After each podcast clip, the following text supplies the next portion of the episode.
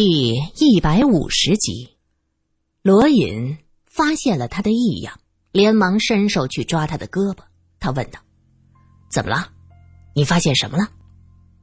苏三挥挥手，示意他不要动，也不要说话。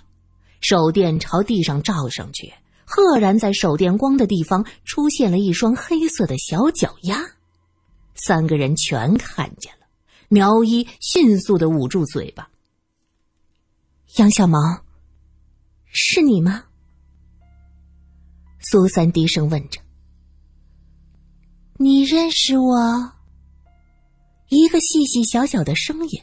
苗一打着手电看过去，可上面什么也没有，只能隐约看到地上是一双光着的小脚丫，还连着一截小腿儿，可是看不到上边全是空的，什么也没有。我怎么看不到你？我只能看到你的脚。那两个人带着枪来的，很凶，我怕。声音细细的说着：“哦，那我让他们到旁边去，你出来好不好？”苏三此时是兴奋大于害怕，因为身边还有罗隐和苗一，他们俩带着枪，他根本就不担心。好，那你送我回家。回家太晚了，妈要打我。苏三挥手示意罗隐和苗一往边上走，罗隐将手按在腰间的枪上，往后退了几步。苗一学着他的样子，也退了几步。手电光下，一个大眼睛、尖下巴的男孩脸露了出来。姐姐。看着我进去，我怕妈打我。小孩指着杨家门说道：“孩子，妈总打你吗？”“嗯，总打。有一次，我偷偷跟着他去了青山观，被他发现了，用竹条子打我。奶奶和他吵，他连奶奶都打。叔叔呢？他打不打叔叔？”苏三蹲下身子，他盯着小男孩杨小毛的身体在黑夜中若隐若现。也许是经历了许多太怪的事儿，苏三不觉得害怕，只觉得有些心酸，为这杨小毛感到心酸。眼前这个大眼睛、尖下巴的小男孩，在前年就已经死了。打呀，他打奶奶。叔叔护着，就连叔叔一起打。苏三回头看了罗隐一眼，心道他分析的果然是对的。刘如玉对杨家人充满了戾气，可奇怪的是，她这么讨厌杨家人，当初为什么要嫁过来做后妈呢？小男孩往门口走过去，敲了敲门，里边传来一个女子的声音。老晚才回来，你怎么不死在外头？门吱呀一声开了，苗一握着枪的手已经满手心都是汗，他很努力的想看清开门的是谁，可那人的脸隐藏在黑暗中，无论如何他怎么努力都看不清楚。开门之后，就是噼里啪啦的声音，竹条子条条到肉。杨小毛倒也倔强，挨了打也不哭，只发出闷哼声：“别打了，别打了！我就这么一个孙子，你要打就打我，每天打个小孩子做什么？”这是个老妇人的声音：“哼，我打你做什么？再说什么一个孙子？我肚子里的不是你的孙子？”那是玄风的孙子。这是一个憨声憨气的声音。罗隐心道：“这应该就是心智不全的杨小宝。”你个小次郎！刘如玉骂起人来简直像个泼妇。苏三明知道这不是现实中发的事儿，可还是忍不住为他脸红。他怎么也想不到，照片里那么清纯漂亮的姑娘。怎么能说出这么难听的话呢？港督啊，能别太过分了。一个男子的声音传过来，声音很浑厚，像是边走边说：“你怎么能骂姆妈和弟弟？你看看你啊，还有哪一点像个良家妇女？这种脏话，过去只有阿三才说的。”还是那个男子的声音，苏三才，这就是家主杨大宝。哼不是长三胜长三，做姑娘就不清不白，现在又不知道哪来的野种，揣进肚子就想赖在我们家。听说话这语气，这养母还不似一市井妇人，说话很文明。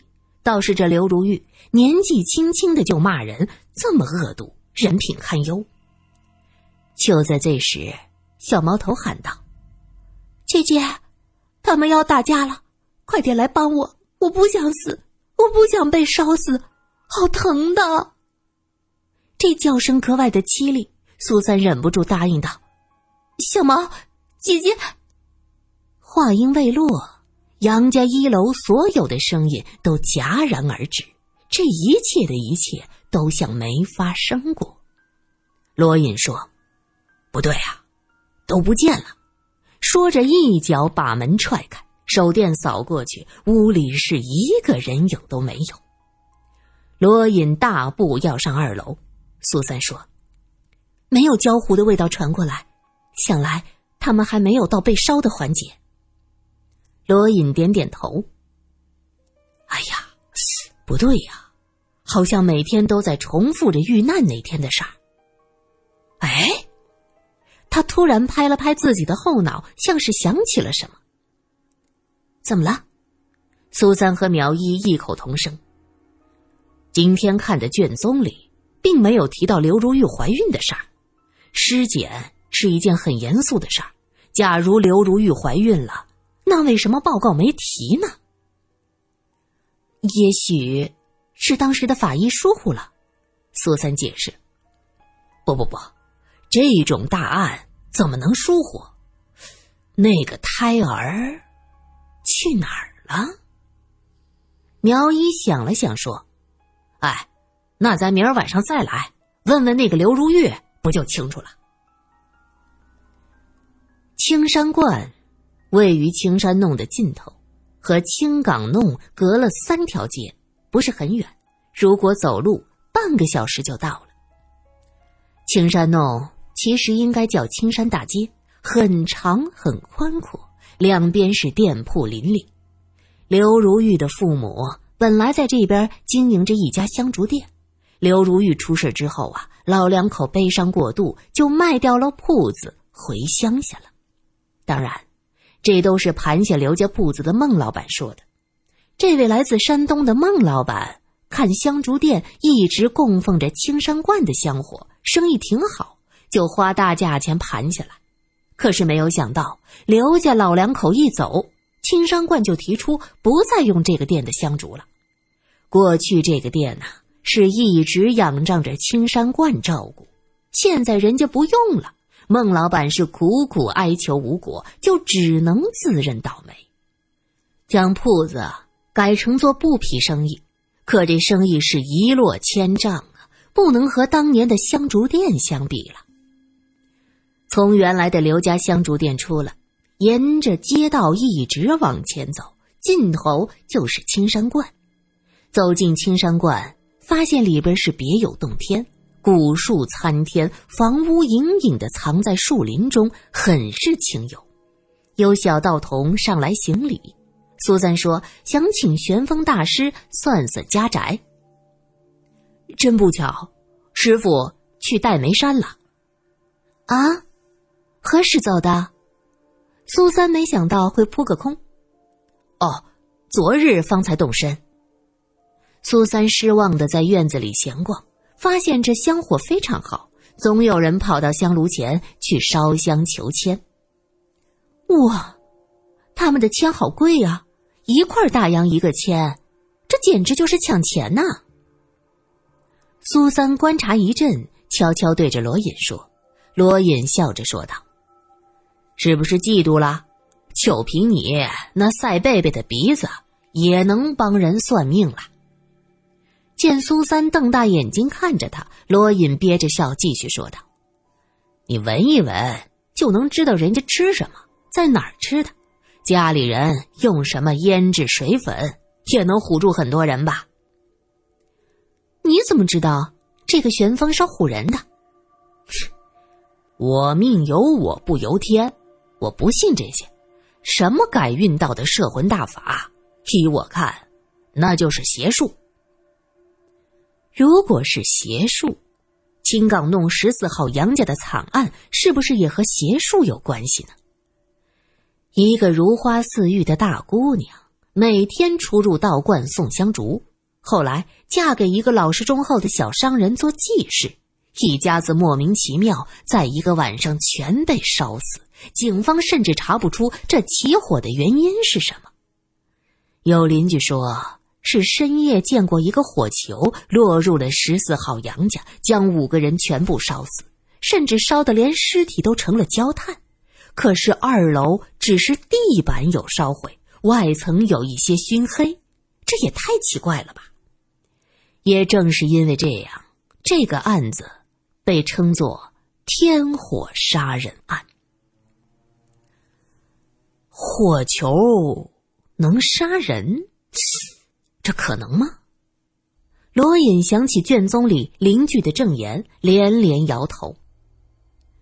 火球杀人不可能，那火球是旋风派去的，就更不可能了。苏三反驳道：“非也，道家可是炼丹的，别忘了，火药就是道人炼丹时无意中发现的。他们对火的掌控和了解，一定有着别人不知道的秘密。”我可不信什么天火杀人，要是有火，那这火一定是因为某个人。三天之后，一对年轻人行走在戴眉山的山路上。现在已经出了正月，周围正显出春天的昂然生机，到处是嫩嫩的新绿。苏三看到了乞食的猴子，刚想把布袋子里的零食扔给他。却被罗隐一把拦住。“哎，你不要命了？这些猴子很凶的，看到你有吃的，会一路追随抢劫，还可能把咱们推下去。”我的天哪，他们怎么这么不讲道理啊？苏三睁大眼睛看着顽皮的猴子，他做梦也想不到猴子会做出这么吓人的事儿。哼，忘恩负义、恩将仇报，人都会做。更何况猴子呢？罗隐大笑，山中空旷，回声阵阵。那几只猴子也跟着怪叫了几声，见得不到什么好处，就向别的地方跑过去。在那个方向，有一阵阵鼓乐声响起，还有浓浓的烤肉味传过来。苏三深深的吸了口气，呀，烤猪肉。好香啊！不知道那边是在做什么。这么大的一座山，要到哪里去找那个旋风呢？苏三举目远眺，发现自己不过才走到了半山腰，向下看烟雾缭绕，如坠云中；向上看，苍翠的竹林是绵延不绝，林间缠绕着浓浓的雾气，就像在仙境。我告诉你，旋风不会无缘无故的到这儿来，只要找到动静最大的地方看热闹就是。罗隐冷静的分析，他们手中只有玄风的一张形象模糊的照片，那是一场法事中被记者偶然间抢拍到的。据说这位大师从不照相，信徒们都得不到他的照片膜拜。在这张不甚清楚的相片中，能隐约分辨出玄风脸型瘦小，鼻子略带鹰钩，眼光阴沉。苏三评价说：“这怎么看都像是个心思阴沉之人，不知道怎么那么多人崇拜他呢？”罗隐莞尔，心道：“你这个以貌取人的老毛病又犯了。现在是开始认为坏人就该长个坏模样了。鼓乐之声越来越大，苏三拉着罗隐的胳膊说：“你说的呀，哪里热闹去哪儿看，我看那个地方就蛮热闹的。”说着就拉着罗隐向古乐传来的方向走过去。罗隐表面苦笑，内心却有着小雀跃。北平之行遇到的事儿太过震撼，涉及到自己的亲人，再加上有山鬼搅局。